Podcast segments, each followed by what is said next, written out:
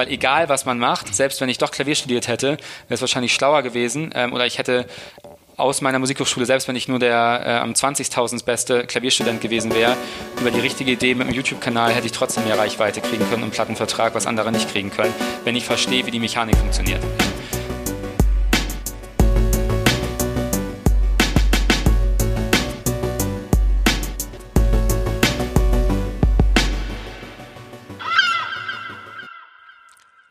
Moin Moin und herzlich willkommen zu einer neuen Folge von Chef Talk. Eine neue Woche, ein neuer spannender Gast. Wie jede Woche ist es unser Ziel, euch inspirierende Persönlichkeiten vorzustellen, die über ihre Erfahrungen sprechen, ihr Wissen mit uns teilen und selbstverständlich auch Mut machen. Das heutige Gespräch durften wir mit Jonas Thiemann führen. Jonas hat es geschafft, trotz Scheiterns seines ersten Unternehmens ein Unternehmen aufzubauen, was mehr als 80 Mitarbeiter beschäftigt und weltweit über 20 Millionen User hat. Warum Jonas der perfekte Gesprächspartner ist? Die meisten von uns hatten gewiss schon die eine oder andere Idee und meistens hatte das was mit einer App zu tun.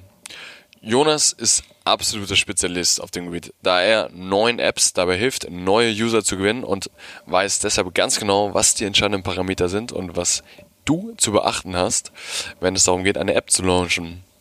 Wir sprechen in dieser Folge über seine Zeit nach dem dualen Studium, wie er Staubsauger in Asien verkaufte, seinen Co-Founder auf einem Pitch-Wettbewerb kennenlernte, warum sein erstes Unternehmen scheiterte und warum eine Empfehlung ihn damals dahin gebracht hat, wo er heute ist.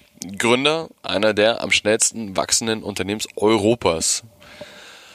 Und jetzt ab in die Folge. Viel Spaß. Jonas, herzlich willkommen. Vielen Dank für die Einladung. Hi.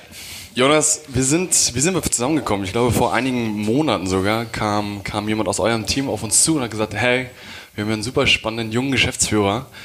Ihr solltet euch unbedingt mit dem unterhalten. Und dann haben wir gesagt, alles klar, das klingt spannend. Er hat mich vorher nicht gefragt. Erzähl uns doch mal, was du jetzt gerade machst, was deine Position ist und dann schauen wir, wie du da hingekommen bist und mhm ich würde mich freuen, wenn ich heute von dir ein paar Dinge lerne. Das eine ist auf der persönlichen Ebene, wie ist es mit 28 ein Team von 80 Leuten zu führen? Mhm. Und auf der anderen Ebene, wie funktioniert eigentlich Entrepreneurship versus Entrepreneurship? Mhm. Dass wir uns da mal durch, durchhangeln. Mhm. Aber jetzt erstmal zu dir. Ja, äh, ich bin Jonas, äh, Geschäftsführer und Mitgründer von ähm, der Firma AppLike im Kern und auch von der Firma Echo, einer zweiten Firma, die wir vor einem Jahr gegründet haben. Vielleicht in wenigen Sätzen, was macht AppLike? AppLike ist eine App-Discovery-Plattform, die Nutzer ähm, dafür belohnt und dabei hilft, neue Apps und Spiele zu entdecken. Ähm, inzwischen sind wir äh, weltweit in äh, 27 Ländern äh, aktiv. Unser Geschäftsmodell ist, dass wenn ein Nutzer über eine unserer App Discovery Apps eine App installiert, ähm, für jede App-Installation bezahlt werden. Das ist App-like. Das ist App-like. Und dann gibt es noch Add Joe. Genau, Add Joe. Ähm, vielleicht, äh, das baut so ein bisschen aufeinander auf. Äh, bei App-like haben wir relativ gut gelernt, ähm, was man mit Nutzerdaten machen kann. Ähm, das heißt, sobald ein Nutzer eine unserer Apps installiert hat, sehen wir in Realtime, welche Apps der Nutzer auf seinem Gerät nutzt. Also sobald du äh, unsere App hast, sehen wir, du hast gestern Candy Crush gespielt für 10 Minuten, Facebook genutzt für 5 Minuten, äh, WhatsApp genutzt für 10 Minuten. Wir sehen nicht, was du schreibst in WhatsApp, wir sehen aber, wie lange du die App nutzt. Und anhand dieses App-Nutzungsprofils können wir relativ gut personalisieren, welche Apps und welche Spiele äh, gut zu dir persönlich passen. Und die, äh, dieses Wissen führt nicht nur dazu, dass die Experience für den Nutzer besser ist, sondern auch, dass der Werbekunde, der uns die App-Installation abkauft, einen höheren Preis bezahlt, weil er nur die Nutzer targeten kann, die wirklich für den Werbekunden auch äh, relevant sind. Und dieses Wissen äh, nutzen wir bei Edjo als reines B2B-Modell. Edjo baut im Grunde ein Vermarkter für die In-App-Welt. Wir spielen über eine Technologie Werbung in anderen Apps aus und nutzen dabei App-Nutzungsdaten zur Personalisierung der Werbung. Das macht Edjo. Jetzt bist du eigentlich die prädestinierte Person dafür. Immer wenn ich, wenn man, wenn man viele Leute trifft und sich mit denen unterhält, dann heißt es, wenn du mal gründen willst, ich will eine App machen. Mhm. Und das, was du gerade erklärt hast, das war ja schon der Business Pitch. Ja. Das klingt ja so, als ob du, ich würde jetzt vermuten, wenn ich dich nicht kennen würde, ähm, dass du super der Techie bist, dass du, dass du super drin bist und Nutzerverhaltensströme untersuchen kannst und weißt, wie man das Ganze aufbaut. Mhm. Dem ist so? Nein, dem ist äh, nicht so. Sondern? Leider nicht. Ähm, die, ja, vielleicht so zur Hintergrundgeschichte. Ähm, ich mache AppLike und Agile beides zusammen mit Carlo, meinem Co-Founder. Carlo macht bei uns im Kern ähm, Produkt und Technologie und ich mache mehr die Business-Themen, äh, Vermarktung, Personal, Marketing. Und äh, die Idee ist eigentlich gar nicht aus dem technischen Hintergrund entstanden, sondern ich hatte einen Bekannten, der äh, Payback beraten hat. Und ich habe damals verstanden, ähm, ich dachte immer, Payback, Payback wäre eine Loyalty-Plattform, dass Rewe Payback dafür bezahlt, dass Nutzer öfter in den Laden kommen.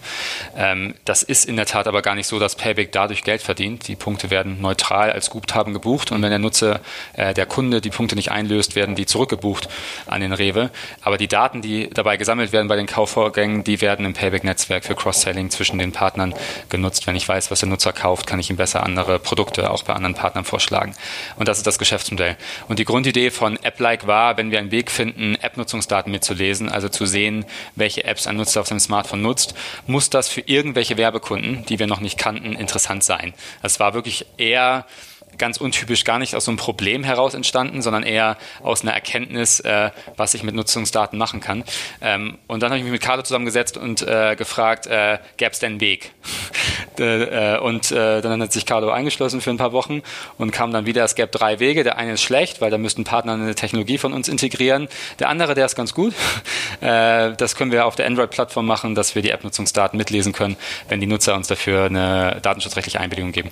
Und das hat geklappt. Äh, und was wir damit alles machen konnten, was das für einen Wert hatte für die Werbekunden, all das hat sich eher am Tun ergeben. So.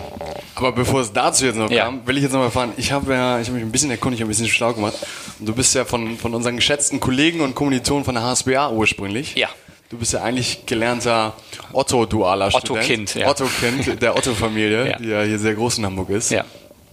Wo kommst du her? Ursprünglich bist du Hamburger? Ich komme aus dem Süden von Hamburg, aus dem schönen äh, Neugraben. Neugraben. Äh, ich glaube, eine. Da die S-Bahn, glaube ich, noch hin, oder? Das war früher die Endstation der S-Bahn. Also wenn man eingeschlafen ist nach der Reeperbahn, ist man spätestens in Neugraben aufgewacht. Aber das war ja perfekt für dich da. Genau, aber zwischendurch fährt man bis nach Stade. Das ist nicht, nicht mehr so gut. Ähm, da komme ich her. Ähm, bin auch in Hamburg soweit äh, zur Schule gegangen, war die letzten drei Schuljahre auf dem Internat. Echt? Ähm, Internat? Wo? Äh, bei Lüneburg in der Nähe. Okay. Ähm, da habe ich Dorfleben nochmal äh, kennengelernt. Das war eine ganz coole Zeit. Ähm, hab, bin danach aber wieder nach Hamburg gegangen und habe tatsächlich bei Otto studiert, äh, dual, ähm, BWL und ähm, das war so ein kleiner Ausflug damals für mich. Ähm, ich bin da so ein bisschen reingerutscht. Ähm, ich fand das Bewerbungsverfahren ganz spannend, habe mich da beworben und Du hast dich bei Auto beworben, weil du das Bewerbungsverfahren spannend fandest? Ja, äh, ich wusste wirklich nicht. Eigentlich wollte ich immer, ein bisschen länger ausholen, eigentlich wollte ich immer äh, klassisches Klavier studieren, ähm, habe mich aber nie so richtig getraut und wusste tatsächlich in der 12. Klasse nicht, was ich machen soll. Und mir hat ein Verwandter erzählt, ähm, er hätte bei Otto dieses Bewerbungsverfahren gemacht und das war so herausfordernd und toll und dieser Studiengang, der dahinter steht. Und ähm, ich habe das gar nicht so stark reflektiert reflektiert und habe mich dann einfach beworben, das gemacht ähm, und habe dann ähm, diesen Platz gekriegt und äh, dann habe ich es tatsächlich angefangen, äh, weil ich in, ich wusste nicht mehr, was BWL ist, ähm, weil ich äh, nicht mehr Klavier machen wollte und nicht mehr so richtig wusste, äh, was es sonst für Optionen gibt, habe damit angefangen und erst in den Jahren, vielleicht so nach dem zweiten Jahr oder so, hat mir angefangen, äh, das Spaß zu machen. War, warst du ein guter Schüler? Also hattest du ein gutes Abitur? Relativ gut, ja. Was heißt relativ gut? Mein Abi? Ja. Ich glaube, ich habe 1, 2, 1, 3 sowas. Okay, ja, das ist ja sehr gut. Ja. Und ich will noch mal ein bisschen so in den Punkt, jetzt sind wir in der Zeitspanne kurz nach dem Abi. Ja. Du wusstest nicht wohin, hast dann aber gesagt, aufgrund des Bewerbungsverfahrens, ja. du bewirbst dich mal. Klavier zu schlecht und Interessen zu weit, ja. Ja, Klavier zu schlecht. Hätte es noch irgendwas anderes gegeben? Hattest du damals noch irgendwas anderes im Petto oder? War das Plan A und Plan A? Ja, ich war jetzt im Nachhinein, ich war immer schon ein Typ, der eher viele Sachen ähm, so ein bisschen verstehen wollte, als eine Sache so richtig, richtig tief. Also eher vielleicht so ein bisschen äh, generalistisch. Und ähm, im Nachhinein hat BWL wahrscheinlich sogar ganz gut gepasst. Ähm, aber ich habe damals mir nicht 80 Studiengänge angeguckt, was jetzt am besten passt mit einem Zeitcampusführer, sondern das wäre eher aus so einem Bauchgefühl-Moment getrieben, ja, das könnte irgendwie ganz gut passen. Ähm, also ich kann jetzt nichts erzählen, wie ich da meinen besten, äh, wie man den besten Studiengang oder besten Job für sich, für sich aussuchen kann. Ich war da immer sehr stark Bauchgefühl-Mensch. Man könnte. Aber BWL ist ja, also ist ja, ist ja glaube ich, so einer der, der Studiengänge mit den größten Klischees. Wir studieren es ja meistens auch irgendwie, wo du sagst, da gehst du rein, auch wenn du noch keinen Plan hast. Ja. Und dann bei dir war es nach dem zweiten Semester, dass du dann verstanden hast, hey, das ist doch irgendwie ganz cool. Genau, also ähm, man kann sagen, gehen, es gehen die Leute rein, die nicht wissen, was sie machen wollen. Das äh, war bei mir sogar gar nicht so falsch. Das klingt immer so ein bisschen negativ. Auf der anderen Seite ist das Feld so weit, dass man eigentlich, wenn man mit dem Studium durch ist, äh, die gleiche Unsicherheit hat wie nach dem Abi, äh, weil äh, von äh, Company gründen zu ähm, im, im Controlling arbeiten zu nochmal was ganz anderes machen und studieren. Also es ist ja sehr, sehr weit offen. Also im Kern macht man damit nichts falsch. Und jetzt rückwirkend muss ich sagen, was ich damals bei Otto im Konzernumfeld gelernt habe, aber auch an der Uni so an Tools und Handwerk, ich brauche das immer noch fast jede Woche. Also Was ist das zum Beispiel? Wirklich ganz trocken. Ähm, Buchhaltung, Accounting. Wenn wir jetzt mit Bertelsmann Gruner Jahr reden, wie wir da Dinge buchen, merke ich, es ist gut, dass ich da einigermaßen mitkomme. Ähm, wir haben natürlich hier, wir sind jetzt ähm, 80 Leute in den Firmen zusammen, ähm, haben sowohl Einstellungen, aber manchmal auch Kündigungen. Also eine Grundidee von Arbeitsrecht, das einfach mal gehört zu haben. Man kann alles googeln, aber man ist immer ein bisschen schneller, äh, wenn man das mal hatte. Und leider muss ich auch zugeben, so ein paar, so ein, so ein Thema wie Marketing äh, oder Vermarktung ein bisschen strukturell an, äh, strukturiert anzugehen, auch wenn ich es im Studium relativ langweilig fand, ist nicht so ganz verkehrt. Okay, also würdest du, wenn ich dich jetzt fragen würde, du würdest denselben Weg nochmal gehen, den du damals gegangen bist? Duales Studium? Oder hättest du nur das Studium jetzt gemacht? Also meine Eltern würden wahrscheinlich sagen nein, weil das war irgendwie ähm, er will Klavier studieren, jetzt macht er Otto, dann macht er Otto doch nicht und gründet seine eigene Firma. Also da war relativ viel Angst dabei. ähm, äh, also es war schwer, es nachzuvollziehen fürs äußere Umfeld. Ich fand das alles sehr nachvollziehbar und würde es, glaube ich, genauso wieder machen. Also wobei ich, äh, wobei wir jetzt rausgekommen sind, äh, das ist super und ich hatte relativ lang, muss ich sagen, ich hing relativ emotional an dieser Klavieridee und fand das immer ganz schrecklich zu sagen, das wird nur ein Hobby von mir. Äh, inzwischen muss ich sagen, ähm, dass äh, die unternehmerische Aufgabe, die wir hier haben, die ich auch viele, viele Jahre noch weitermachen will, die gibt äh, so hohe Unabhängigkeits- und Freiheitsgrade, dass ich das nicht missen will. Meine Klavierkarriere hätte so ausgesehen, ich hätte acht Stunden am Tag geübt und abends vier Klavierschüler gehabt, um, äh, um mein Geld zu verdienen. Da finde ich das, was wir jetzt hier machen, doch ähm, deutlich kreativer. Das, das finde ich gerade einen ganz spannenden Punkt, weil ich hatte vor einiger Zeit eine Diskussion darüber, oder beziehungsweise mal so einen Denkanschluss bekommen. Ja. Da hat jemand zu mir gesagt, normalerweise heißt es ja immer so ein klassisches Zitat, mach, mach, mach dein Hobby, mach das, was du liebst zum Beruf. Ja. Und ich, ich war eigentlich auch immer so der Meinung, weil ich denke, so das, was dir Spaß macht, da bist du zumindest gut drin. Aber dann kam Jörn und hat gesagt, nee, mach es nicht, weil dadurch wird dein Hobby zum Beruf und dann macht es dir weniger Spaß. Und mach einen Job und leb dich darin so weit aus, aber leb dich parallel dazu in deinem Hobby weiter aus und mach, was dir Spaß macht. Würdest du das so unterschreiben? Spannend.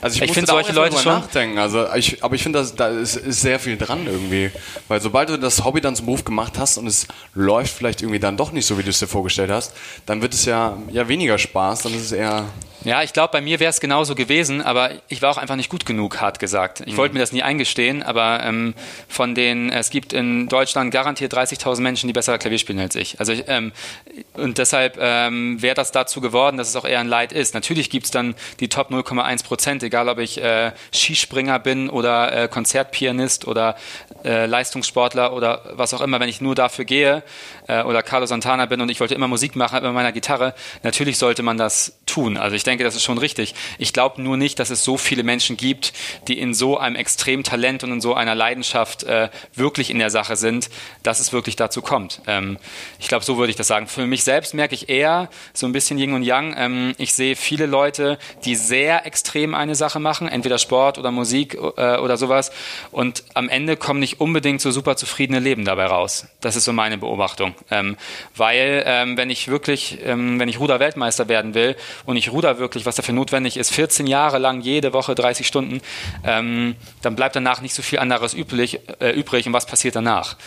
Also ich glaube, so ein bisschen so einen Ausgleich zu haben, auch wenn man was extrem macht, das gilt auch heute. Ich arbeite viel für die Firmen, aber versuche immer daneben auch äh, sozial über Hobby, Klavierspielen, Sport so ein bisschen was drumherum zu bauen, ähm, damit der Ausgleich da bleibt. Aber dann wären wir quasi theoretisch auch schon bei der Diskussion Talent versus Disziplin. Ja. Weil du gesagt hast, es gibt vermutlich 30.000 andere Klavierspieler da draußen, die besser sind als ich. Glaubst du aber, du könntest sie mit Disziplin schlagen? Also bist du ein Mensch, der davon überzeugt ist? Oder würdest du sagen... 70% Disziplin, 30% Talent. Ähm, Woran machst du Talent fest? Talent ist auch wieder so eine Frage, ähm, ob Talent jetzt wirklich genetisch ist. Zum Stück weit äh, wird es wahrscheinlich so sein, aber eben auch sehr frühkindlich, was deine Eltern mit dir machen und tun. Ich, äh, bis ich bewusst entscheiden kann, wie viele Stunden ich übe, muss ich ja erstmal ein bestimmtes Alter. So, wenn ich mir die Leute angucke, die ähm, bei der einen Aufnahmeprüfung, die ich mal gespielt habe an der Musikhochschule, wenn ich mir die Leute angucke, die da waren, die saßen alle mit ihrer Mutter oder ihrem Vater, seitdem sie zwei sind, äh, vom, Klavier. vom Klavier. Und meine Mutter hat, äh, zu der, ich bin zu der gegangen mit sechs, also eigentlich auch schon Unternehmerer schon, habe gesagt, ich will spielen. Wie machen wir das jetzt, dass wir hier ein Klavier hinkriegen? Okay. Das alleinerziehende Grundschullehrerin, das war irgendwie äh, finanziell dann nicht ganz easy und ähm, dann mussten wir das ähm, organisieren. So, es war aber alles sehr stark immer von mir selbst getriggert. Aber zwischen drei und 16 habe ich vielleicht eine halbe Stunde am Tag geübt und dann danach kam viel Motivation in der Abi-Zeit. Die letzten drei Jahre habe ich drei bis fünf Stunden am Tag ähm, geübt. Das war dann viel, aber wenn das andere Leute zehn Jahre länger gemacht haben, dann ist natürlich Abstand da. Ja. Hatte, spannendes Thema, hat, finde ich immer, ähm, hatte deine Mutter einen großen Einfluss auf dich oder was weil du gerade beschrieben hast, dass du eher derjenige warst, der zu ihr hingegangen ist und gesagt, Mama, ich will das jetzt machen und nicht andersrum und sie gesagt hat, hey, Jonas, lern mal jetzt Klavier spielen. Das ist schon fast, zu Weihnachten kann man ja emotional werden. Das ist äh, doch absolut ein Rieseneinfluss. Äh, ich würde sagen, äh, so ein Stück weit äh, so eine äh, bedingungsloser Liebe, aber eben mit einem Umfeld, was auch von begrenzten Mitteln geprägt war, wo man dann die Sachen, die man wollte, auch wirklich verkaufen musste und verhandeln musste für sich, dass man, wie jetzt das Klavier zum Beispiel, das konnte nicht einfach in die Ecke gestellt werden. Ich glaube, diese Mischung aus diesen zwei Dingen, dass Disziplin und für was Arbeiten wichtig ist und Leistung auch irgendwie wichtig ist, aber trotzdem, dass jetzt ähm, um emotional zu bleiben, dass geliebt werden der eigene Mutter nicht davon abhängig ist. Ich glaube, diese Mischung hat mich sehr stark geprägt, ja. Hatte ich damals das Thema, das Thema ähm, Geld geprägt, dass du gesagt hast, alles gleich verdiene mir das auch selber? Bist du irgendwie früh jobben gegangen oder irgendwas? Ja, ich habe äh, sehr früh ähm, da, äh, mit 14, 15 angefangen, Klavierschüler mir zu nehmen und das war damals ein relativ gutes Geschäftsmodell. ähm, die, haben mir, die Eltern haben mir das immer bar zugesteckt. Also das war, Musstest du nichts versteuern. und ich glaube, ich weiß, weiß, auch gar nicht, wie das äh, Gewerbeschein unter 16, ich weiß gar nicht, wie das geht. Ähm, also das war relativ gut und ich habe dadurch ähm, echt relativ, für damals weiß gar nicht, 500 Euro im Monat oder so durch so einen Nebenjob. Gutes Geld. Ähm, habe mir davon dann meine ersten Rucksackreisen finanziert und ich fand das Thema unabhängig sein immer gut. Das war auch so ein Grund, warum dieses duale Studium attraktiv war, weil ich meine Eltern nicht mehr nach Geld fragen musste. Äh, und nach dem dualen Studium habe ich dann ähm, habe ich Carlo kennengelernt auf dem Businessplan-Wettbewerb. Da haben wir, das war noch lange vor AppLike, haben wir unsere erste Company ähm, gegründet äh, zusammen noch mit einem weiteren Co-Founder, Christoph. Ähm, und auch da, äh, das haben wir mit eigener Kohle gemacht. Ich hatte damals 8000 Euro gespart. Die zwei hatten auch jeder. Also wir hatten gerade so das Stammkapital für eine GmbH zusammen. Ähm, und das Problem bei Scheitern war nicht, dass ich hätte mir kein Essen kaufen können. Äh, zur Not, meine Eltern äh, sind dann doch so äh, auch finanziell ausgestattet, dass die mir noch was geliehen hätten für Miete oder so. Aber also es war schon sehr stark präsent, dass wir alle nicht fragen wollten. Also dieses das Eingestehen, dass die erste Firma nicht klappt, war vor allem ein Problem, Mutter anzurufen oder Vater anzurufen, äh, es hat nicht geklappt. Und äh, das habe ich tatsächlich ähm, dann auch nicht gemacht. Ich habe dann irgendwie Arbeitslosengeld für ein paar Wochen und dann haben wir uns also durchgewurschtelt. Da kommen wir, da kommen wir jetzt gleich hin. Wir sind jetzt quasi einmal deine Kinder gesprungen und dann kam ja, kam ja das Thema Otto, relativ klare Strukturen. Ja ich bin der Meinung, dass, dass ein duales Studium eines der besten Ausbildungsformen weltweit sogar ist. Also ich glaube, es hat viele Vorteile auch gegenüber. Du machst es nicht, ne? Du nee, bist, äh, reiner Student ja. quasi. Ähm, sehe aber, glaube ich, die Vorteile bei uns, welche im Team haben eine Ausbildung vorgemacht, dass die deutlich weiter sind. Also da, da, da hast du einfach klare Linien, klare Struktur. Studium macht super viel Spaß, ja. also super viel Freiheiten. Ich glaube, so der Hauptvorteil ist, ähm, um da vielleicht kurz einzuhaken, ähm, man merkt relativ schnell, äh, was man nicht will. Im Studium? Im, Stu im dualen Studium. Mhm. Ähm, weil ich glaube, in der Otto-Zeit habe ich zwölf Abteilungen oder so gemacht, ungefähr. Und man merkt dann relativ schnell, ähm, Einkauf, da Ober Oberbekleidung ist, sollte nicht der Fokus werden. ja? Oder, äh, also man merkt schon, auch ob man eher auf großes Unternehmen oder kleines, also man merkt relativ viel. Ähm, und dann sagen Leute, wie du es auch eben nett anmoderiert hast, der ist 28 und leitet irgendwie 80 Leute. Ähm, das klingt irgendwie charmant, aber ich bin auch schon sehr berufsalt. Ich arbeite, seitdem ich 18 bin. Und andere Leute, die erst BWL, äh, Bachelor, Master, Master, dann noch eine Weltreise, die fangen dann irgendwie mit 25 an, die wären dann 35, wenn sie zehn Jahre gearbeitet hätten, so ungefähr als Daumenrechnung. Ähm, das muss man für sich so wissen, wie der Lebensplan aussieht, aber ich fand es relativ cool, so früh ähm, zu arbeiten, unabhängig zu sein. Ja, und meine Verwirklichung war vielleicht nicht so stark in einer sehr langen Studentenzeit. Ich habe irgendwie zweieinhalb Jahre netto studiert und dann mein erstes Unternehmen gegründet. Ähm, aber mehr in der Zeit, die jetzt da ist, wo schon Sachen da sind. Also ich erlebe jetzt mit Ende 20 die Freiheitsgrade als relativ cool. Das heißt, wann warst du durch mit wie vielen Jahren? Zweieinhalb Jahre. Wann warst du durch mit Otto? Mit Anfang 20 dann? Ich habe mit 18 angefangen zu studieren, ja 20,5, 21, sowas. Und musstest du dann nicht, musst du nicht zwei Jahre Pflichtjahre dann irgendwie in dem, in dem Unternehmen machen, wo man das duale Studium macht? Nee, das habe ich damals aus dem Vertrag rausverhandelt. Das Hast war, du rausverhandelt? Ja, das war nämlich rechtswidrig, wenn sich das nicht genau auf eine Position äh, bezieht. Das ist, glaube ich, auch immer noch so. Ja.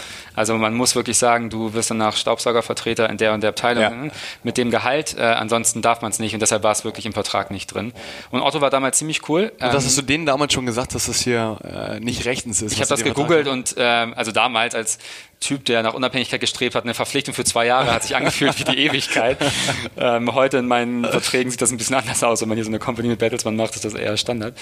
Aber die, ähm, genau, aber damals fand, war das doof, ich habe das gegoogelt und dann mit dem besprochen. Aber die waren relativ cool, unabhängig von dieser Regelung, war nach zwei Jahren mir so klar, ähm, dass ich nicht bei Otto bleiben will, sondern selbstständig mich machen will und habe damals mit den Ansprechpartnern äh, gesprochen und äh, die haben mich dann die letzten Monate einfach unbezahlt freigestellt. Also sie waren da total offen und haben mich ja. so, äh, ja. Und wir machen noch guten Kontakt. Ja.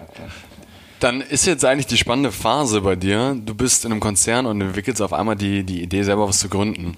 Wie kamst du der EC? Du hast es kurz angerissen, aber du hast auch eben kurz schon gesagt, es hat, ist es gescheitert. Ja. Aber vielleicht lass uns mal in dieser Zeit, in diesem Zeitframe bleiben kurz. Ja. Warum nicht Konzern weiter? Also warum hast du dich gegen Konzern entschieden? Was hat dir gar nicht gefallen? Ja. Weil es ist ja auch immer so eine Frage, die viele Leute haben.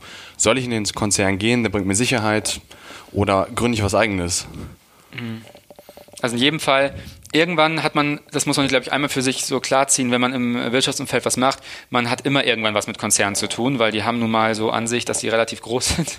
Und meistens hat man sie entweder als Kunden oder Lieferanten oder Arbeitgeber oder irgendwo sind sie sowieso. Das heißt, ähm, wenn man mal verstanden hat, so im Groben, wie so ein Laden funktioniert, äh, das ist schon mal nicht so ganz verkehrt. Das ähm, habe ich für mich jetzt auch immer wieder gemerkt. Wir arbeiten auch mit sehr großen Kunden zusammen. Jetzt ist unser äh, Gesellschafter auch ein großer Konzern. Ähm, das ist schon mal nicht so ganz verkehrt generell, weil man damit sowieso umgehen muss. Aber damals äh, war es so, ich habe für Otto ähm, drei Monate in China Staubsauger eingekauft. Das war nochmal so eine interessantere Abteilung. Also du warst wirklich Staubsauger? Okay. Ja, ja. ich dachte, das wäre irgendwie so eine Floskel von dir gewesen. Nee, die Synapse kam irgendwo aus dem Gehirn und das in den falschen Kontext geschoben. Ich habe tatsächlich äh, drei Monate Staubsauger in äh, Shanghai für Otto, von nach nichts geschoben. Laufen alle auf dem gleichen Band und nur die anderen Marken werden draufgeklebt. Echt, wirklich? Außer Miele, die werden in Deutschland produziert. Noch. Vielleicht noch, ähm, und äh, saß da und das da musste ich ungefähr so im Dreivierteljahr war das Studium vorbei und musste für mich so ein bisschen sortieren, was will ich machen. Ähm, und habe dann, hab dann gemerkt, nee, ich kann mir, ich hatte so einen Trieb, habe damals Blogs gelesen, ähm, äh, TechCrunch Gründerszene, das war das Jahr, in dem Daily Deal verkauft worden ist an äh, Google, also als eine der präsenteren Exits in Deutschland der letzten 15 Jahre. Ähm, und dachte, das ist irgendwie toll, was eigenes bauen und machen. Und und auch wieder da, genau wie beim Studium, ich habe das dann nicht in einen ABCD-Plan irgendwie gepackt, mit Plus, Minus bewertet, sondern habe dann irgendwie entschieden, das muss es jetzt sein. Und habe dann meine Mutter angerufen und gesagt, ähm, ich glaube, ich gehe dann von Otto weg und ich gründe ein Unternehmen. Die war gerade dabei, dass ich nicht mehr Klavier studiere, meinte, was, was soll dein Unternehmen denn machen? Und dann habe ich gesagt, das weiß ich noch nicht. Aber, ja, das ist die gute Antwort. Ja, genau.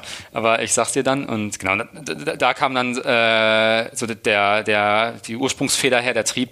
Und dann bin ich zurück nach Deutschland geflogen und habe irgendwann grob im Februar, März in dem Jahr muss das gewesen sein, bin ich auf einen Businessplan-Wettbewerb gefahren an die WHU mit ähm, der Idee zu damals CoPay im Gepäck, äh, unserem ersten Startup und habe da ähm, Carlo, meinen heutigen Co-Founder auch von äh, AppLike und Christoph, damals noch unser weiterer Co-Founder von CoPay, kennengelernt äh, auf diesem Event und wir haben da drei Tage zusammen an dieser Idee zusammengearbeitet und dann die Firma gegründet. Ähm, die Idee war relativ schlecht, muss man sagen, ähm, aber es ist auch gut, mal eine schlechte Idee zu gründen. Ähm, die Idee war, dass wir für Online-Shops, wie wir hatten ein relativ gutes Netzwerk zu Otto Zalando und den ganzen Online-Shops in der Otto-Gruppe, für diese äh, Online-Shops Kundengewinnung machen aus dem Offline-Umfeld. Und zwar so, wenn du in einem Coffeeshop, ähm, Premium-Coffeeshop wie Le Crobac oder Starbucks oder einem Cinemax-Kino oder Telekom-Shop, also in attraktiven Point-of-Sale-Regionen, was kaufst, dass du als Upsell-Hebel einen Printgutschein dazu kriegst und sagst, den kannst du für 10 Euro bei Otto online einlösen. Mhm. Und das war auf dem Papier ganz nett, weil wenn der Gutschein eingelöst worden ist beim Online-Shop, äh, haben wir eine Provision gekriegt, äh, Lifetime. Und gleichzeitig haben uns die Off Point of Sales offline dafür bezahlt, weil es für sie noch ein Upsell-Hebel war. Also im Grunde hat uns der Point of Sale dafür gezahlt, dass sie für uns Werbung verteilen in einfach gesprochen. Und das war relativ gut, weil dieses ganze Modell in den Karten, ähm, jedenfalls im Businessplan, lief kostenneutral äh, und wir haben dann einfach reine Marge gemacht, wenn die äh, Gutscheine eingelöst wurden. Aber es war in der Umsetzung eine absolute Katastrophe. Weil? Äh, weil äh, du machst mit dem Headquarter einen Vertrag, äh, in jeder Filiale werden ähm, 20.000 Gutscheine verteilt. Der Franchise-Nehmer vor Ort in München am Bahnhof interessiert sich aber Scheißdreck, äh, was die Zentrale ihm geschrieben hat. mag die Zentrale sowieso nicht. Ähm, und verteilt entweder, schmeißt die Gutscheine weg oder verteilt 20 an Kunden, wenn einer fragt und so. Also es hat äh, alles in der Umsetzung nicht geklappt und wir damals so als drei kleine Jungs ungefähr, Mit 22, ne? Ja, äh, die anderen waren ein bisschen älter, glaube ich. Aber genau, also sehr jung und ähm, da hat man sowas noch nicht verstanden. Also so als möchte ich ein schlauer Businessstudent denkt man, wieso macht doch alle Sinn, müssen alle verstehen, der Verkäufer, wieso, ich erkläre dem das einmal logisch, dann geht das. Aber wenn mein Tagesablauf ist, Kaffee groß, mittel, klein und willst du noch einen Keks dazu, dann zu sagen, wenn du den Keks nimmst, kriegst du noch einen Gutschein, war ähm, zu viel. Ja, wirklich wirklich fast eine Sache der Unmöglichkeit. Das heißt, das war eine ganz gute Erfahrung, weil wir haben damals Deals gemacht mit diesen Point of Sales und den Online-Shops. Diese ganzen Deals, die haben uns im Grunde eine komplette Seed-Finanzierung finanziert. Wir haben damals äh, niedrig sechsstellige Umsätze gemacht, die fast komplett Marge waren und konnten so einfach relativ lange überleben. Aber die Frage war, nach jeder Kunde, der mit uns gearbeitet hat, äh, für den hat es halt irgendwie nicht geklappt. Und war die Frage, ähm, wie machen wir weiter? Und dann haben wir nach einem Jahr gesagt, ähm, das macht keinen Sinn, ähm, haben die Gesellschaft dann nicht pleite gehen lassen, sondern ähm, sie, äh, haben die liquidiert. Ähm, und das und, habt ihr ein Jahr zu dritt äh, durchgezogen und habt ihr schon ein Team aufgebaut? Wir hatten, nee, zu dritt äh, und wir hatten dann irgendwann noch so einen Werkstudenten, aber mehr nicht. So, okay. Das war so zu dritt im Coworking. Und da im Coworking hier in Hamburg? Ja. Okay. Das war damals noch nicht so sexy und schön WeWork, das war irgendwo Hamburger Straße im Badenwieger Osten. äh, ja, die sind ja jetzt an der besten Adresse in eigentlich. In so einem Callcenter, so unten mit drin, so ungefähr. Und, und dann, habt, und dann habt ihr ein Jahr lang durchgezogen. Habt ihr Geld habt ja. ihr verdient? Genau, und das war gut, weil man einmal gemerkt hat, ähm, das ist oft so, wenn ich mit Studenten jetzt rede, die uns mal Besuch äh, kommen, was man vielleicht so verstehen sollte, wenn man anfängt zu arbeiten. Und damals habe ich zum ersten Mal verstanden, was Skalierbarkeit ist. Darüber reden alle Investoren und alle Gründer. So. Aber die meisten können es dann nicht in einfachen Worten erklären, was es ist. Im Grunde, ähm, dass wenn ich ein Geschäftsmodell habe, dass die Umsätze irgendwann deutlich stärker wachsen als die Kosten. So würde man es aufmalen. In unserem Fall war das nicht so, weil wir hätten, damit das klappt bei CoPay, äh, vor jedem Coffeeshop einen Promoter stellen müssen, der genau dem Coffeeshop erklärt, wie das Ganze funktioniert. Also mit jedem aus ausgegebenen Gutschein hätten wir nochmal 50 Prozent auf, auf den Gutscheinumsatz Kosten gehabt, um das ganze Modell zu erklären. Das wäre einfach immer so weitergewachsen. Also ohne, dass irgendwann eine Fantasie wäre, dass die Umsätze mehr steigen und die Promoter wir runterfahren können, weil wir diesen Point of Sale immer weiter educaten müssen. Und wenn man das einmal merkt, wie scheiße das ist, ein Modell zu haben, was nicht skaliert, ähm, typischerweise Webagenturen, ähm, die Arbeitsstunden verkaufen und daneben gibt es eine andere Webagentur, die genau die gleichen Arbeitsstunden verkaufen für 10 Prozent weniger, das ist irgendwie schlecht. Ähm, fürs, äh, fürs Geschäft jedenfalls. Also sind sehr anstrengende Geschäftsmodelle. Ähm, und äh, das war so ein Learning zu sagen, wenn ich über eine neue Idee nachdenke, ist denn das zumindest gegeben, wenn es überhaupt klappt, dass es eine Chance gibt, äh, dass eine Umsatzkurve irgendwann anzieht, ohne dass die Kosten durch die Decke gehen. Ähm, und das haben wir heute, glaube ich, ein bisschen besser geschafft. Und die zweite Erkenntnis, die ist eher emotional, es ist wirklich ganz gut, was ich eben mal angedeutet habe, das Gefühl zu haben, das Konto geht auf Null, das Geschäftskonto. Ähm, ich kann meine Miete fürs Büro nur noch einen Monat äh, zahlen. Da, man geht mit Geld einfach anders um und äh, gerade in einem Konzernumfeld, ähm, wo, ich, wo viele Manager viele Jahre arbeiten und das Einzige, was sie sehen, sind Kostenstellen. Das sieht nicht aus wie so ein Bankkonto, sondern eher wie so ein, äh, wie so ein gedruckter, mit einer Schreibmaschine geschriebener Auszug. Ähm, da wird, werden einfach Kosten von rechts nach links gebucht, ohne ein Verhältnis dazu zu haben. Und wenn das einmal, wenn man jung ist, in Fleisch und Blut gegangen ist, auch wenn das emotional nicht ganz einfache Zeit war, das geht nie wieder raus. Also der Umgang mit Geld, äh, dass man jeden Euro umdreht, äh, der ist geblieben. Emotional, war das ein emotionaler Tiefpunkt? Also war das, war das für dich, hat sich das wie Scheitern angefühlt? Also ab einem gewissen Punkt musst du dann auch immer sagen, alles klar, es ist nicht skalierbar und wir müssen das Ding jetzt hier zumachen. War das ein Prozess von mehreren Monaten oder habt ihr von heute auf morgen gesagt, ey Jungs, wir können die Miete nicht mehr zahlen? Das Geschäftsmodell funktioniert nicht ganz. Nee, es war ein sehr starkes Hadern und das war auch nicht so, dass wir wir waren ja auch alle sehr unerfahren. Wir haben uns nicht zu dritt zusammengeschlossen und gesagt, wir machen jetzt mal einen Workshop, schreiben Plus Minus auf und äh, entscheiden dann zusammen, ob wir weitermachen oder nicht, sondern ähm, man merkt ein bisschen Unzufriedenheit, dann kommt einer ein bisschen später ins Büro, dann äh, deutet er andere Sachen an, dass man es nicht so gut findet. Also es hat relativ lange gedauert und äh, damals war es dann am Ende so, dass äh, ich für mich gemerkt habe, äh, für mich ist es irgendwie drüber ähm, äh, und ähm, dann gesagt habe, ich glaube, ich würde aufhören. Ähm, und dann haben wir uns zusammengesetzt, das als Anlass genommen und das nochmal zusammen so äh, erarbeitet und dann gesagt, nee, das macht irgendwie so keinen Sinn. Lass uns das an der Stelle aufhören und danach gucken, wie wir äh, weitermachen. Ja. Und dann habt ihr das eingestellt, dann war die, dann war die Firma aufgelöst. Wie ja. ging es weiter für dich? Was, du hattest, hattest du da schon den Plan, was danach geht? Wieder zurück in den Konzern, nächstes Startup? Nee, ich habe ja nie Pläne, das ist das Problem. Aber in dem Moment äh, war erstmal irgendwie emotionale Abwicklung. Also das mit der GmbH ist relativ easy. Muss man anmelden zur Liquidation, muss man ja warten. Ähm, das war dann alles sehr schnell managebar. Und danach ähm, für Versicherung irgendwie arbeitslos gemeldet und ähm, offiziell habe ich, glaube ich, sogar Hartz IV beantragt, weil es irgendwie formell sinnvoll war. Ähm, und dann saß ich wirklich ein paar Wochen zu Hause, ich glaube, es waren so sechs oder acht Wochen, ähm, und habe den ganzen Tag überlegt, was mache ich jetzt so. Es war ziemlich scheiße, weil ich saß ja nicht zu Hause nach einer Erfolgsgeschichte und ich habe Geld und muss dann mir überlegen, jogge ich oder lese ich Bücher, sondern ich musste.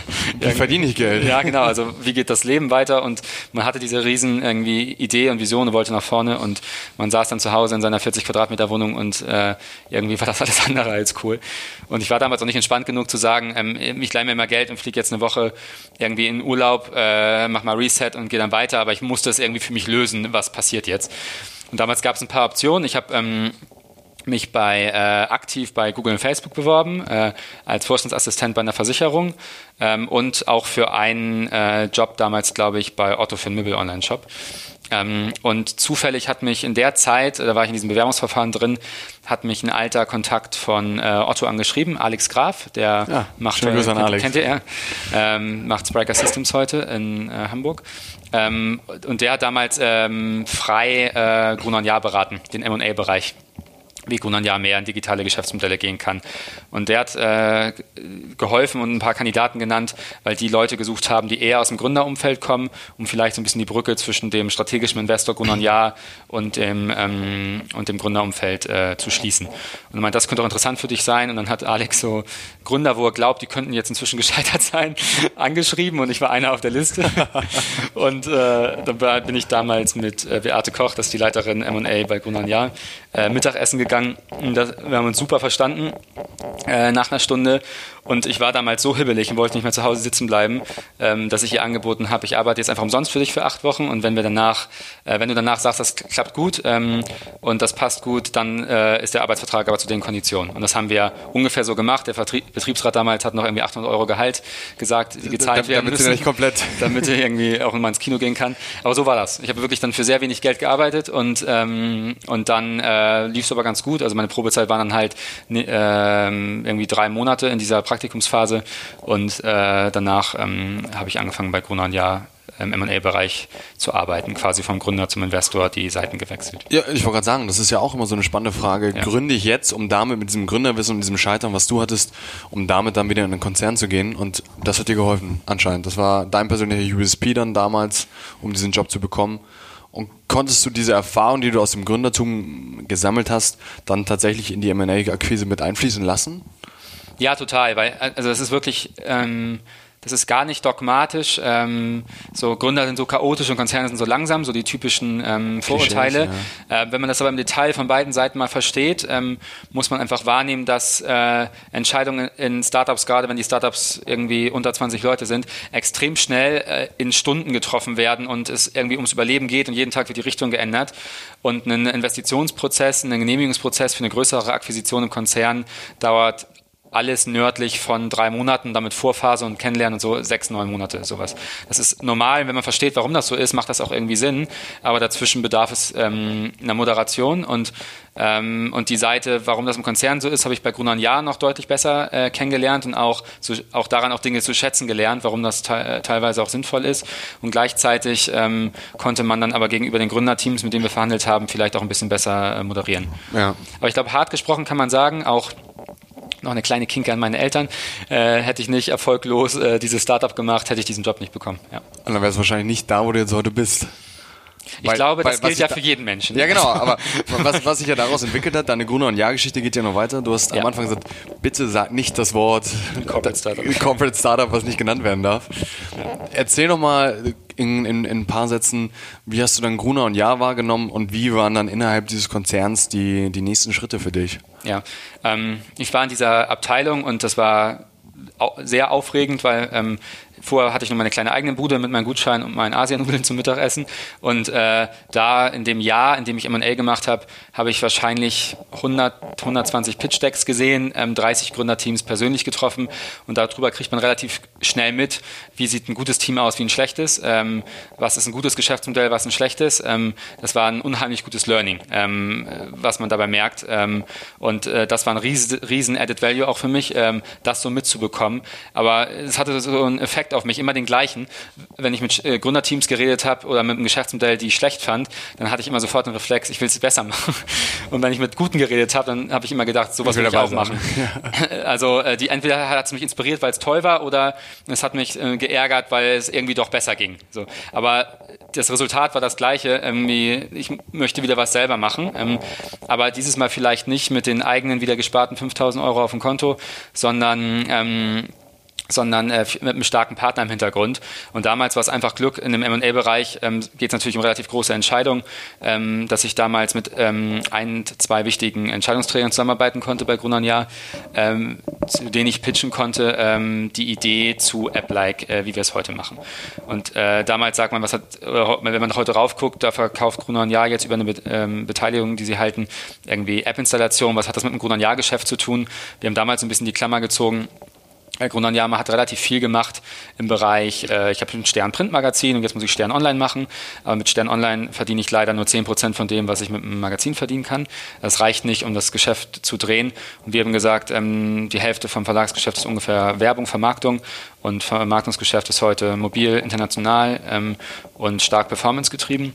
Und in diese drei Kategorien äh, konnte man strategisch aus Grundanjara, aus Investmentsicht oder aus Bertelsmann-Sicht ähm, einen Haken machen. Ähm, und ähm, da, damals haben wir dann relativ ähm, unkompliziert ein ähm, Seed-Funding bekommen für diese Idee. Wie viel? Ähm, das war ungefähr eine halbe Million. Mhm. Also für eine Idee, die nicht validiert war, ähm, relativ viel. Not bad. So. Und haben das damals tatsächlich ähm, erstmal angefangen, so als eine Abteilung äh, bei Gründern Jahr zu machen, haben das dann irgendwann als eine GmbH ausgegründet, als das Geschäft angefangen äh, hat zu laufen. Ähm, aber so ganz ein Stück weit kann man sagen, unstrukturiert und ähm, so auch auf Zufällen beruhend.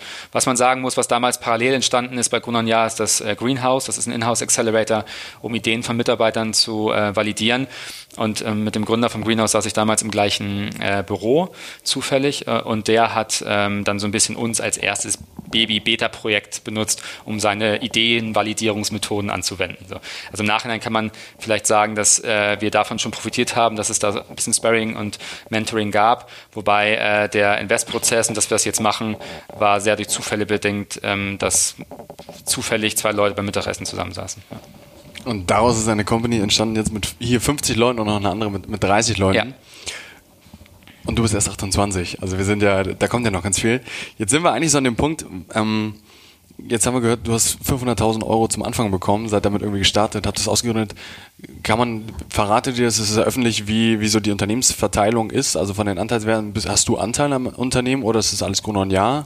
Die ähm, Anteils- oder Incentive-Struktur ähm, die diskutieren wir nicht öffentlich. Ähm, ich kann nur sagen, es gibt Beziehungen, die sind glücklich und es gibt Beziehungen, die sind, die sind äh, Breakup gar nicht da. Und bei uns ist, glaube ich, der Status erst kompliziert, weil wenn man einmal intern anfängt und dann eine Firma ausgründet, also ich will jetzt nicht zu stark ins Detail gehen, ähm, das äh, ist relativ kompliziert in dem Fall gewesen. Ähm, aber wir haben gemeinsam ähm, dafür gesorgt, dass es allen Beteiligten nachhaltig Spaß macht. Okay, hast, hast, du schon wieder gut verhandelt, so wie damals mit Otto? Hast du Klauseln gesehen, die. die Arbeitsrechtsklauseln. ja, genau. Also das ist, man muss schon sagen, jetzt ähm, heute ähm, AppLike ist das ähm, größte ähm, Digitalgeschäft von Grunon Jahr im äh, Umsatz und äh, auch Gewinn. Was macht ihr an Umsatz? Ähm, auch das sagen wir nicht auf Jahresebene, aber wir sind Lifetime inzwischen deutlich nördlich von 100 Millionen. Okay. Also schon, und Lifetime äh, ist, wann habt ihr gegründet? Vor fünf Jahren, aber die ersten Jahre war der Umsatz fast null. Also sagen wir, die, seit drei Jahren verdient ihr Geld, okay. Ja. Nicht schlecht. Jetzt interessiert mich, ich habe jetzt euer Geschäftsmodell so ein bisschen verstanden. Jetzt wollen wir natürlich von dir wissen, Jonas, wie strukturierst du deine Woche? Was hast du für Tools? Wie sind deine täglichen Routinen? Bist du ein Morgenmensch? Bist du ein Abendmensch? Äh, leider, leider, leider Abendmensch. Warum leider? Ich wäre einfach so gerne Morgenmensch. Also ich Glaubst du, die sind produktiver? Ich hasse es einfach morgens aufzuwachen und mich scheiße zu fühlen. wann, wachst du denn auf? Äh, so um halb acht ist der Wecker. Ja. Und meine Freundin und ich haben so ein System entwickelt, äh, dass jeder, ich muss einen, einen Tag, sie hoch, sie ist auch kein Morgenmensch, sie hochprügeln und sie mich einen Aber Tag. legt ihr das Handy da ein bisschen weiter weg, dass wirklich Genau, also der Wecker muss? steht auf ja, dem Klavier. Ein kleiner Lifehack. Und ja. äh, wir wechseln, das ist auch ganz untypisch, die Seiten. Im Bett. Genau, weil äh, wenn sie dran ist, muss sie über mich rüberklettern, ja, um den Wecker Weg. auszustellen. Dann hat sie nämlich noch mehr Aktivität. Das stimmt. Und das System klappt in fünf von zehn Fällen. ansonsten snoosen wir zu lang, äh, zusammen lang.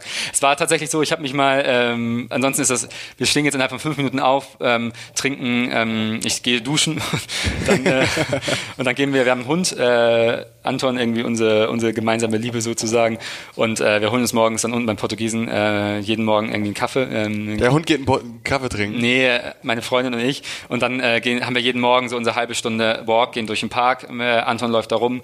Äh, wir trinken unseren Kaffee, reden so ein bisschen übers Leben und danach gehe ich ins Büro. Und das ist so meine Morgenroutine. Einmal ähm, aus diesem Groggy rauskommen, an die frische Luft. Aber das ist doch entspannt. Ist ja super, also, ja. das ist doch eigentlich, ist doch eigentlich bis auf den Part, wo du aufstehen musst und ja. über deine Freundin rüberklettern musst, ist doch eigentlich, ist es doch ganz angenehm. Wann bist du dann im Büro? Um wie viel Uhr? Was meinst du? Um wie viel Uhr bist du im Büro? Ähm, so meistens zwischen Viertel vor neun und Viertel nach neun. Okay. Ja. Und der Tag geht dann bis? Mm, das dieses Jahr war viel. Ich würde sagen schon, also im Schnitt deutlich nach neun. Ja. Okay, es ist schon, schon ja. 60, 70, 80 Stunden Woche. Ja, wobei es ist, ähm, ich mache jetzt gerade ähm, Geschäftsführung bei äh, AppLike und kümmere mich hier stark um den Vertrieb und auch um Personal. Parallel mache ich auch äh, bei Atcho, der zweiten Firma, Aufbau von Vertrieb und Personal. Und dann läuft bei mir auch noch das ganze Thema äh, Shareholder-Beziehung mit Gunnar Jan Bertelsmann. Ähm, also das äh, ist einfach dieses Jahr ist relativ viel. Wenn man noch nicht alle Führungskräfte in den Teams hat, ähm, auch noch äh, operative Mitarbeiter, mit denen man zusammenarbeitet, ist einfach wirklich sehr viel zu tun und ähm, es ist halt dann auch so, dass viele Sachen abends jetzt mit meinem Co-Founder, mit Carlo, ähm, äh, sprechen wir halt manchmal abends um 10, 11 noch Sachen, einfach Telefon, WhatsApp, die wir noch nicht fertig gekriegt haben. So. Also dafür ist aber der Freiheitsgrad natürlich auch größer, dass ähm, ich mir meinen Tag relativ stark so einteilen kann, wie ich will. Aber das ist schon, also du bist schon Workaholic dann eher, ne?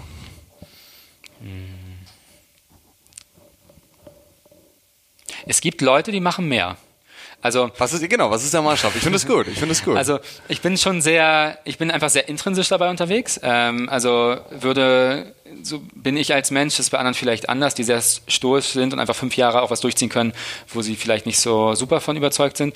Ähm, ich brauche wirklich, ich muss das, den Sinn sehen in dem Ganzen, das sehe ich enorm äh, bei AppLike, was wir hier noch weiter schaffen kann, jetzt mit Edge zusammen, ähm, was wir die nächsten Jahre äh, hinkriegen können. Ich liebe dafür, was ich reinstecke, die Freiheitsgrade, die ich auch zurückbekomme. Das ist ein relativ fairer Trade. Ich habe zwar meine 70, 80 Stunden Wochen, aber ähm, ich könnte, ähm, kann mir eben meinen Tag auch so einteilen, wie ich gerade meinte, wie ich kann. Das ist mir jetzt mehr wert, als dass ich äh, wenig arbeite. Und wenn ich das vergleiche mit Leuten aus meinem alten äh, Studentenumfeld, die in die Unternehmensberatung gehen und drei Jahre fremdbestimmt äh, bis nachts um äh, 12 Uhr bei einem Kunden arbeiten, um Folien zu machen, die dann in der Schublade landen, um in einem Konzern Politik zu organisieren, dann finde ich mein Leben ein bisschen besser.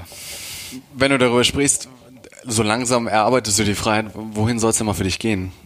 Also ich hasse diese Frage, wo siehst du dich in fünf Jahren? Ja. Aber hast du, du hast das Wort Sinnhaftigkeit genommen.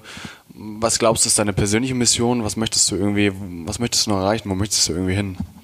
Also das ähm, ich glaube, Carlo und mich eint so, deshalb funktionieren wir auch gut, gut zusammen, unabhängig von dem Geschäft, äh, was wir machen. Wir sind als Typen auch ein bisschen äh, einfach anders, glaube ich, als Persönlichkeiten. Aber was uns vereint, ist äh, uns war im Leben immer so ein bisschen langweilig ähm, und wir wollten immer, äh, haben einen relativ starken Unabhängigkeitsdrang. Und ähm, im Grunde, was wir gerade bei AppLike machen, wir verkaufen jetzt die App-Installation, bei Edge verkaufen wir Werbung, vielleicht machen wir zukünftig noch andere also, ähm, Geschäftsmodelle drumherum. Ähm, aber was mich irgendwie treibt, ist Arbeitsumfelder zu schaffen, in denen Leuten möglichst nicht langweilig ist. Ähm, und das Geschäft, ähm, was wir hier machen, ähm, weltweit App-Installationen zu verkaufen, erfordert zwei Dinge. Unheimlich schlaue Technologie ähm, für äh, Software-Engineers, äh, die gar nicht so einfach zu bauen ist. Wenn ich von 50 Millionen Nutzern jeden Tag in Realtime-App-Nutzungsdaten mitlese, ähm, sind das recht interessante Herausforderungen, die dabei entstehen. Und das andere äh, im Geschäftsumfeld genauso. Ähm, ich brauche jeden Tag hier eigentlich schlaue Ideen. Eigentlich geht es mehr darum, dass jemand abends um sechs in der Dusche eine Idee hat, die wir am nächsten Morgen in der App in Indien ausprobieren können. Und wenn die in Indien klappt, können wir die am nächsten Tag wiederum in 26 Ländern ausrollen. Und jeder Mitarbeiter kann hier theoretisch über eine Idee den Company-Umsatz um 20 Prozent steigern, ähm, weil, ähm, weil das Modell so funktioniert. Und deshalb ist dieser Bereich, in dem wir sind, äh, vom Geschäft her, glaube ich, sehr gut geeignet, um unseren eigentlichen Purpose umzusetzen, dass wir selbst nicht gelangweilt sein wollen. Ähm, mhm. irgendwie ein bisschen David gegen Goliath in einem Markt, in dem Google, Facebook und andere große sehr präsent sind, Lust haben, auch Marktanteile zu gewinnen. Und äh, um das zu schaffen, äh, braucht man schlaue Leute, die Herausforderungen lösen. Und äh, ähm, das klingt jetzt fast ein bisschen plastischer, als es gemeint ist. Aber wenn ich auf meine nächsten fünf Jahre gucke, ich habe einfach Lust, diese Firmen weiterzumachen. Ähm, das klingt, ähm, ohne jetzt Reason Why zu haben, neben dem, was ich gerade gesagt habe. Ähm, es gibt mir einfach unheimlich viel, ähm, auf der Weihnachtsparty zu stehen, zu sehen. Wir sind wieder weitergekommen, da hat wieder jemand für sich einen Job gefunden, den er cool findet. Ähm, das kann ich noch viele Jahre machen. Ja. Das ist eigentlich jetzt, das ist der perfekte Übergang zu dem, zu dem dritten Themenblock, den wir versuchen nochmal anzuschneiden. Wie siehst du die zukünftige Arbeitswelt? Du hast ja schon gerade gesagt, du möchtest hier für euch einen Ort kreieren, wo Ideen entstehen können, wo schlaue Leute zusammenkommen. Wir haben vorhin kurz über das Thema Talente gesprochen. Was würdest, was würdest du zum einen dem Jonas raten, der jetzt nochmal 20 ist? Was sollte er machen? Auf was sollte er sich konzentrieren? Ähm, ich sage immer Internet. das klingt jetzt total komisch, ähm, aber mit Leuten, die Ahnung von Geschäft oder Technologie, je nachdem, was die Interessen sind, äh, im Internetbereich haben, mit denen möglichst viel machen und äh, versuchen, Dinge zu verstehen. Ähm, das ist, glaube ich, relativ wichtig, weil wenn man sich einfach anguckt, was heute die wertvollsten Firmen der Welt sind, ähm, Apple, Google, Facebook, das sind alles Firmen, die sehr stark von Internet abhängig sind. Ähm, deshalb das für sich verstehen, nicht nur Instagram irgendwie nutzen und schöne Bilder teilen, sondern was da für Dynamiken dahinter stecken und was das macht und welche Chancen das ermöglicht für Geschäfte ähm, und auch für ein selbst, ähm, fürs eigene Leben. Ich glaube, das ist wirklich key, weil egal was man macht, selbst wenn ich doch Klavier studiert hätte, wäre es wahrscheinlich schlauer gewesen ähm, oder ich hätte aus meiner Musikhochschule, selbst wenn ich nur der äh, am 20.000 beste Klavierstudent gewesen wäre, über die richtige Idee mit dem YouTube-Kanal hätte ich trotzdem mehr Reichweite kriegen können und Plattenvertrag, was andere nicht kriegen können, wenn ich verstehe, wie die Mechanik funktioniert. Ähm, deshalb, ähm, egal was ich tue, würde ich mich versuchen, möglichst frühzeitig äh, mit Leuten, die Ahnung von Internet haben. Äh, das hättest du Jonas gesagt, wenn er 20 ist. Ja. Mehr Internet. Ja. Jetzt hast du Dann hätte ich keine Gutscheinfirma gefunden. Let's learn. Das finde ich jetzt spannend, wenn du sagst, ähm, erklär mir doch, hast du eine Mechanik parat, wo du glaubst, die unterschätzen die meisten Leute oder die ist im Mainstream nicht so bekannt und das ist vielleicht so ein bisschen Insiderwissen, wohin sich irgendwas dreht oder shiftet? Thema Internet? Das sind zwei Sachen, aber es ist jetzt kein so Kniff-Geheimnis, aber eher so vielleicht so eine globalere Sicht, wie man darauf guckt. Dieses Thema Skalierbarkeit hatten wir gerade. Sich einmal überlegen, was muss passieren, damit Umsätze stärker wachsen als Kosten. Ähm, Beispiel Facebook. Ähm, ich stelle eine Webseite online. Die Leute sind, weil sie süchtig danach sind, in dem kleinen Markt Harvard jeden Tag zurück auf diese Webseite gekommen. Also User-Akquise kosten null und User kommen zurück kosten null. Super äh, kommen einfach immer umsonst wieder. Und äh, wenn das nicht nur in Harvard klappt, sondern in allen Unis und in allen Ländern und in allen Schulen weltweit, ähm, was es getan hat. Dann muss ich nur noch meine Vermarktungsbüros daneben setzen, ganz vereinfacht gesprochen, und Werbung auf dieser Reichweite verkaufen. So.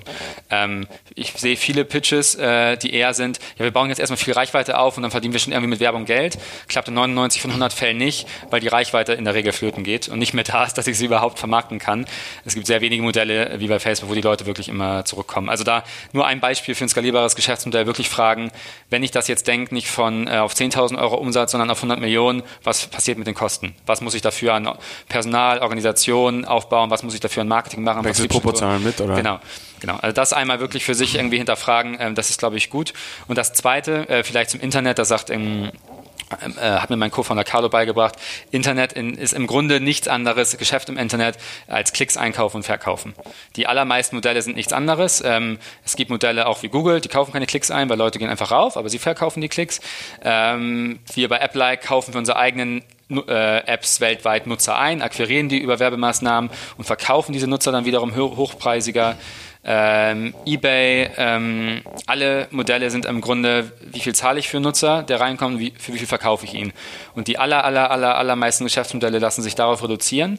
Und wenn ich für diese zwei Kennzahlen, User Acquisition Cost und wie viel verdiene ich Lifetime Value mit dem Nutzer, ähm, eine gesunde Idee entwickle, ähm, das ist schon mal ganz gut. Dann habe ich jetzt eigentlich schon viel mitgenommen zu meiner Anfangsfrage, was ich so ein bisschen von dir lernen wollen würde, wenn ich eine App starten ja. wollen würde, was so der Standardspruch irgendwie da draußen ist. Ich will eine App machen. Ja. Ich habe jetzt ein paar Dinge, die ich, die ich weiß, worauf ich achten muss, was irgendwie ein paar KPIs sind. Ja. Gibt's, glaubst du, es ist noch genug Markt, es sind noch genug Marktanteile da, um jetzt, egal welche Idee ich habe, eine App zu starten? Oder Klar. sagst du, es ist schon, es ist schon relativ schwierig? Nein, in jedem Fall. Ähm, wobei die Mechanik, wie Reichweitenaufbau für eine App, Monetarisierung und all das funktioniert, sind viel, viel sophistizierter äh, als vor zehn Jahren. Äh, da muss man schon ein bisschen Wissen aufsaugen ähm, und auch, äh, auch haben. Aber klar, also im Grunde ähm, der App-Markt sind, ich glaube, dieses Jahr ging über 100 Milliarden Dollar weltweit, was äh, in Apps ausgegeben wird an Geld oder an Werbung ausgespielt gespielt wird, äh, wächst weiter mit zweistelligen Wachstumsraten. Ähm, das geht in jedem Fall. Worüber ich nur nachdenken würde, ähm, ist wirklich, wie viel verdiene ich mit dem Nutzer. Das ist ganz einfach, weil entweder ich habe eine App, äh, die umsonst Reichweite kriegt, ist sehr, sehr selten der Fall. Äh, Flappy Bird, Yo, Snapchat, so äh, mhm. sehr, sehr selten. Äh, die hat ganz viel Reichweite und dann, wenn mein User Acquisition Cost äh, null ist, ähm, für, für, für viel Reichweite, dann muss ich mit dem Nutzer auch nicht so viel Geld verdienen. Aber in der Regel brauche ich schon ein Geschäftsmodell, wo ich mit einem App-Nutzer dann auch ein Lifetime Value habe von 2, 3, 4 Euro, weil ansonsten kann ich mir niemals leisten, für diese App äh, im Wettbewerb um App-Installation Reichweite aufzubauen. Das heißt, ähm, wie ich habe gerade äh, einen äh, Podcast am Vortrag von Florian Heinemann gehört, der sagt, man muss den Lower Funnel zuerst optimieren äh, und damit meint er im Grunde in dem App-Fall, ich muss einmal verstehen, wie viel Umsatz kann ich mit jedem Nutzer machen, bevor ich überhaupt anfange, draußen Marketing für diese App zu machen. Ja, um zu sehen, für wie viel kaufe ja. ich ihn eigentlich ein. Also wenn ich eine Yoga-App habe, ich kriege 100 Installationen, 10% davon äh, will ich zu Paying User konvertieren. Wenn die jeder 10 Euro zahlen, dann habe ich äh, 100 Euro. Ist das richtig? Ja, 100 Euro Umsatz. Das heißt, ich verdiene mit einem Nutzer einen Euro. Und wenn ich das durchoptimiert habe, dann kann ich gucken, ob ich für 80 Cent Nutzer akquirieren Klar, kann. dann hast du 20 Prozent. So. Aber den Marketing-Schritt vom ähm, Umsatzschritt zu machen, ist nicht so klug. Jetzt sind wir eigentlich schon fast am Ende. Ich habe noch so zwei, zwei, drei Dinge, die wir am Ende mal mitnehmen wollen. Ja. Zum einen würde ich, kommt mir gerade spontan die Frage, was ist der beste Ratschlag, den du je erhalten hast? Das war bei, ähm, ganz konkret, ähm, wir haben bei AppLike ähm, verschiedene Prototypen gebaut, was wir Nutzern so anbieten, damit sie uns ihre App-Nutzung teilen und haben dann ähm, eine Werbekampagne gelauncht, einen Test, ähm, verdiene Geld beim Spielen oder äh, Earn Currency Playing Games, irgendwie so. Ähm, das war die erste App, mit der die Nutzer wirklich installieren konnten. Äh, dann haben sie ein Spiel installiert und für das Spielen der Spiele haben sie äh, Rewards oder Coins gekriegt. Äh, und in der Nacht, in der wir die Kampagne live gestellt haben, haben wir ähm, 1000 Nutzer gekriegt für 10 Cent pro Nutzer und haben mit jedem Nutzer in der Nacht schon 20 Cent verdient, obwohl die App für 80 Prozent der Nutzer nicht geklappt hat, weil unsere Server damals, äh, wir hatten kein richtiges Backend, waren für äh, 10 Leute ausgebaut. Das war gleichzeitig. Also, äh, aber war irgendwie cool. Es hat halt nichts funktioniert. Aber, und dann dachten wir, okay, cool, ähm, wir machen jetzt irgendwie, wir müssen ja noch das Freunde-Referral-Programm einbauen, was wir uns überlegt haben. Wir müssen die App noch schöner machen und die braucht noch einen besseren Namen. Wir hatten so ein Backlog von Dingen, die noch ein halbes Jahr gedauert hätten, komplett. Und dann waren wir mit einem anderen Gründer essen, äh, Jan Andresen von äh, Viseo in Hamburg. Ähm, der auch, ähm, die hatten auch was mit Gründer Jahr zu tun auf Gesellschafterseite. Und der hat, äh, dem haben wir die Zahlen gesagt. Äh, und der meinte, seid ihr blöd?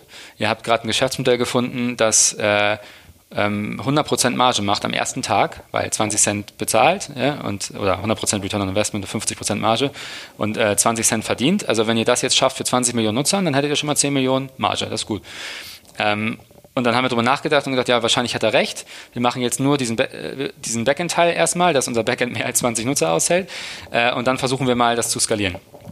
Ähm, und das haben wir gemacht und dann haben wir Schritt für Schritt auf dem Skalierungsweg haben wir neue Features eingebaut. Dadurch ist dann der Average Revenue per User höher gegangen. Wir haben unseren Cost per Install oder User Acquisition Cost nach unten gekriegt. Das war aber alles Teil vom Weg.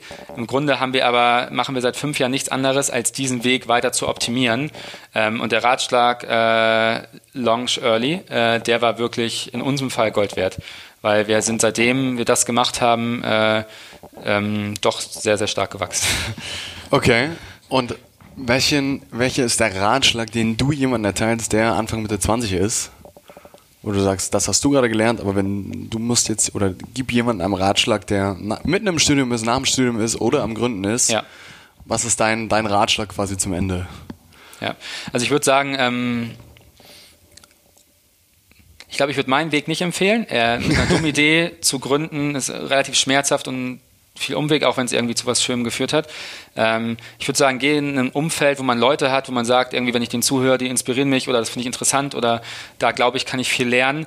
Und geh in ein Umfeld, wo vielleicht ein Produkt ist, was schon Umsatz macht, validiert ist, die jetzt in so eine Wachstumsphase reingehen äh, als Startup ähm, und mach das zwei Jahre mit. Ähm, okay. äh, möglichst nah irgendwie an den, ähm, an den Gründerpersönlichkeiten vielleicht, um möglichst viel zu lernen.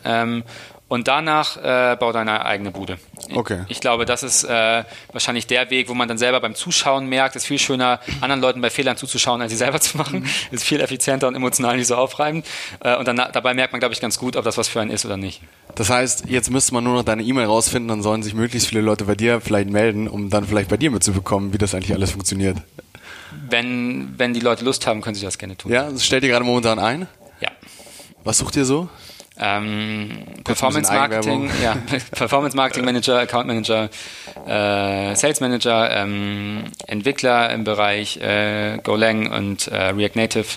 Einen Recruiter suchen wir, glaube ich, auch gerade noch. Ähm, Event Manager. Ja, also relativ viel. Wir haben, glaube ich, 25 offene Stellen. Ungefähr. Okay, und ihr seid super international, glaube ich, hast du gesagt. Wir haben in der Firma bei AppLike an sich mit 50 Leuten Leute äh, aus 15 äh, Nationen, glaube ich, inzwischen. Ja. Spannend, da wird viel passieren. Ja, sehr lustig manchmal. Jonas, abschließende Frage. Ich glaube, wir könnten noch viel, viel mehr Fragen stellen, aber die abschließende Frage ist wie immer: Wen empfiehlst du, ein, zwei, drei Personen, uns für kommende Podcast-Folgen, Staffeln, wo du glaubst, die sind besonders inspirierend, haben einen ungewöhnlichen Lebensweg gehabt oder können jungen Menschen irgendwie Mut machen und was mitgeben?